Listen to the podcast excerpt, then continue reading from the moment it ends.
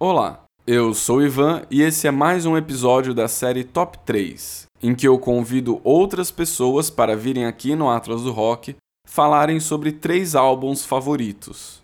O convidado desse episódio é outro Ivan, que é um ouvinte assíduo aqui do Atlas do Rock, sempre participa e dá indicações de bandas interessantes no Twitter. Então eu decidi chamá-lo para que ele falasse um pouco dos álbuns favoritos dele. Salve, salve, ouvintes do Atlas do Rock, salve Ivan Colucci.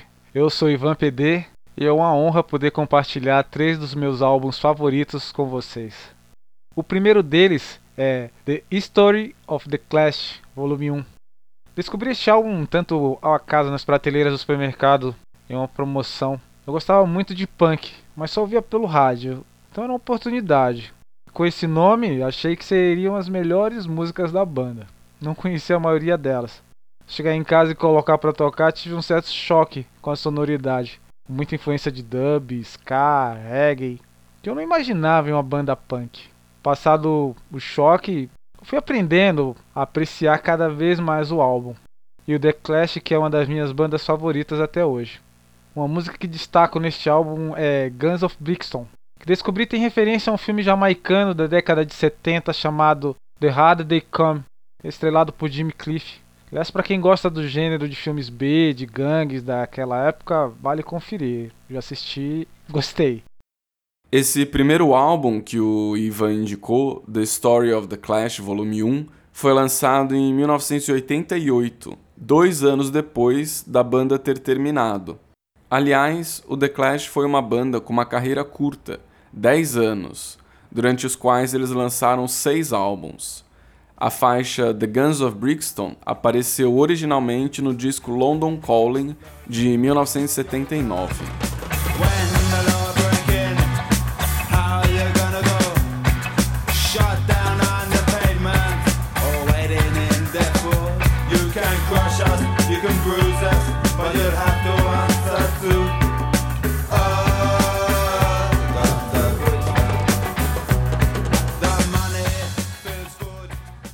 O segundo álbum é o CD de estreia dos Raimundos, que leva o nome da banda. Um som escapista e divertido, mas se tivesse sido lançado 10 anos antes, certeza estaria na mira da censura. Quando eu vi no rádio a mistura de punk hardcore com forró, eu achei sensacional. Músicas como Puteiro em João Pessoa, Nega Jurema, Selim, a participação de Zenilton, um sanfoneiro que faz um forró bem-humorado e com muita malícia na linha de Genival Lacerda, Marinês, Sandro Beck, Clemilda.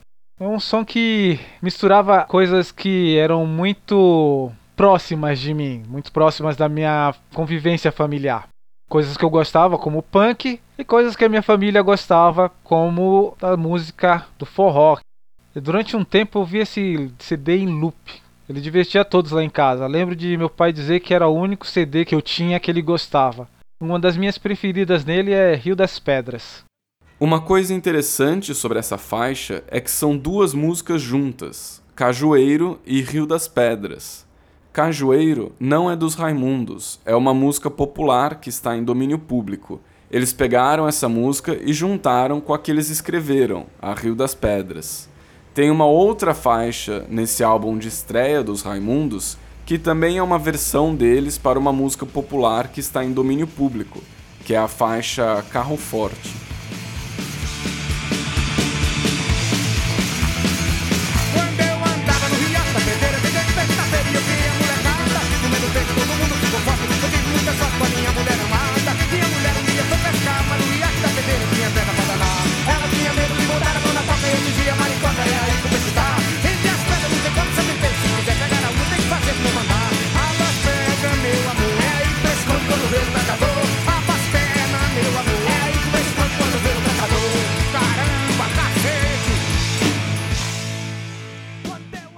Terceiro álbum é Chaos AD, do Sepultura, que fica no meio de uma trilogia de álbuns incríveis.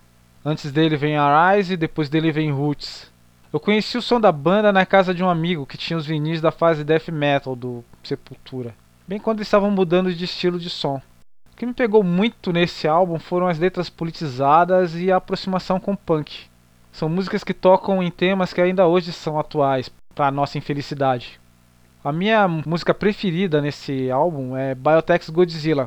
Teve a letra escrita por Jello Biafra, mas todas as outras são excelentes. Tem The Hunt, que é cover do New Murder Arm, tem Kiowas, tem Territory, tem We Are Not As Other, tem um cover de Polícia dos Titãs, e por aí vai. Então é isto. Encerro com um agradecimento a Ivan Colucci por manter o projeto do Atlas do Rock no ar é uma ótima fonte de informação e que nos inspira a sair explorando música de todos os cantos do mundo, da África, Ásia, passando pela Oceania e América Latina, ampliando nossos horizontes musicais. E obrigado a você que ouviu até aqui.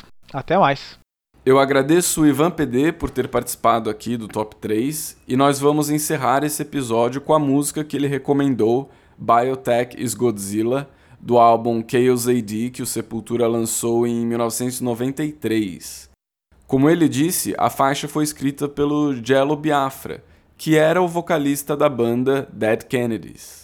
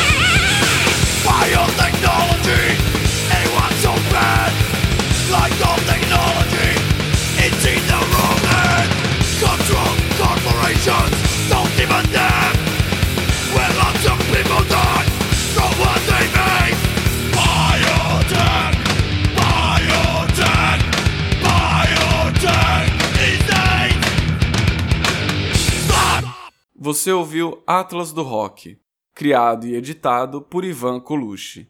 Você pode conhecer mais do meu trabalho no site www.ivancolucci.com.br.